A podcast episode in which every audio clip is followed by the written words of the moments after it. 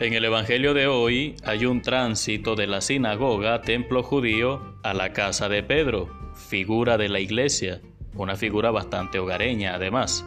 En esa casa hay una persona enferma y es la suegra de Pedro.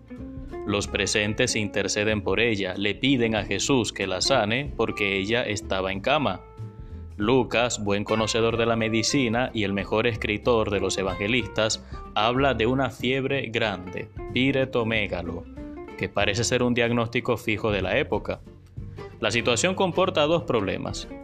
El primero, el sufrimiento físico. Aquella señora no se podía ni levantar, no estaba en capacidad de disfrutar la visita de Jesús cuya fama por Cafarnaum cada vez se extendía más, y por otro lado, estaba impedida para servirle, y para los judíos la hospitalidad era un valor sagrado, y eso le generaba, sin duda, un desconsuelo moral.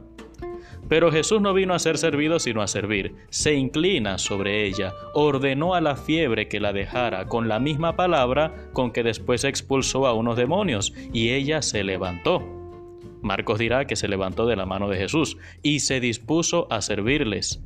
En adelante, la vida de aquella mujer cambió. Nació una amistad creciente con Jesús al punto de que él solía quedarse frecuentemente en esa casa, que era la casa de Pedro. Jesús viene a salvar a la familia entera. Él no hace acepción de personas. Fue a ese hogar por invitación de Pedro, pero fue también a levantar del pecado, del olvido, de la oscuridad a la suegra del apóstol. Sí, Pedro tenía esposa. Pablo lo corrobora en Primera de Corintios 9:5. La interacción de esa realidad esponsal de Pedro con la expresión bíblica tan reiterada en los evangelios de que Pedro dejó todo para seguir a Jesús sigue siendo objeto de análisis.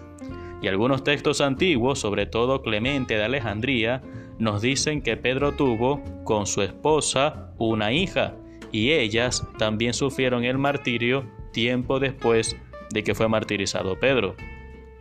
Pero lo importante aquí es que en ninguna familia hay alguien a quien Jesús no ame, no llame y no sane. Nosotros nos olvidamos de algunos familiares, pero el Señor no se olvida de ninguno. Para nosotros en las familias suele haber alguno más descarriado que otro, alguno más desordenado que otro, pero para el Señor cada uno es prioridad. Nosotros debemos reflejar con fe la actitud del Evangelio. Todos le rogaron a Jesús por aquella mujer. La oración unió mucho a esa familia, la unió todavía más que la sangre. Destacan aquí dos figuras familiares que suelen sufrir hoy en día. Por una parte la figura de abuela, que en muchos hogares están abandonados a su vejez y a su capacidad de sortear la soledad con las últimas bocanadas de energía y lucidez. Y también la figura de la suegra, tan rechazada a veces porque hay incapacidad de ambas partes de reconocerse como familia desde el respeto, la libertad y la caridad. Esta buena mujer termina adornada con una expresión muy digna, Dice Lucas que tan pronto fue sanada, se levantó y se dispuso a la diaconía, al servicio. Una vez integrada en la dinámica familiar, ella supo ser servidora, trajo equilibrio y calidez al hogar. Qué importantes son estas personas, que no andan murmurando ni sembrando cizaña, sino que sostienen con su buen hacer el equilibrio de la familia. Madre Teresa de Calcuta hacía notar que estas personas hacen un trabajo por la paz mucho más importante de lo que se suele pensar. Todos somos importantes en el hogar, los abuelitos, los suegros también, nadie sobra cuando Cristo vive entre nosotros, pero cuando no está Cristo, nuestras relaciones pueden terminar siendo delirantes y febriles, y así nadie puede ser feliz.